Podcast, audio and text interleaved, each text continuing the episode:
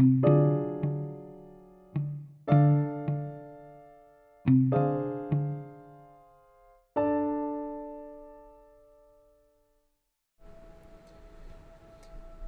filósofo inglés Thomas Hobbes tuvo un papel destacado en el establecimiento de las bases para la articulación de una psicología del individuo.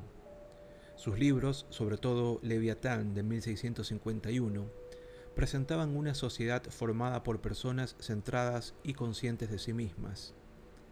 Hobbes presagió y quizá estimuló el individualismo posesivo de nuestro tiempo, algo necesario para la psicología pero ¿por qué se centró en el individuo?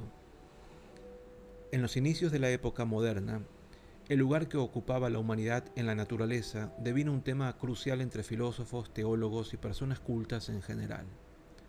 Fue la época en que nuestra sensibilidad psicológica contemporánea empezó a emerger como resultado de grandes cambios sociales.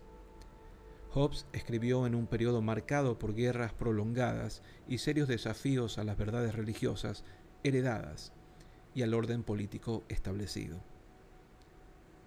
Los nuevos avances científicos estaban situando el conocimiento del mundo natural en un contexto humano, en lugar de atribuirlo todo a la intervención divina.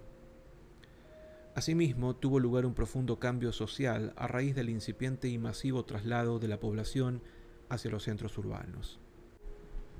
Hobbes defendía un nuevo contrato social basado en el supuesto de que todo en la vida es completamente material, ni espiritual ni metafísico, por lo que no hay necesidad de creer en espíritus ni ángeles.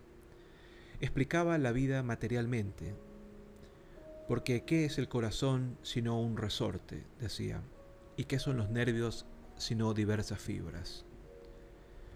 Solo existe lo físico y nuestras acciones están determinadas por causas materiales.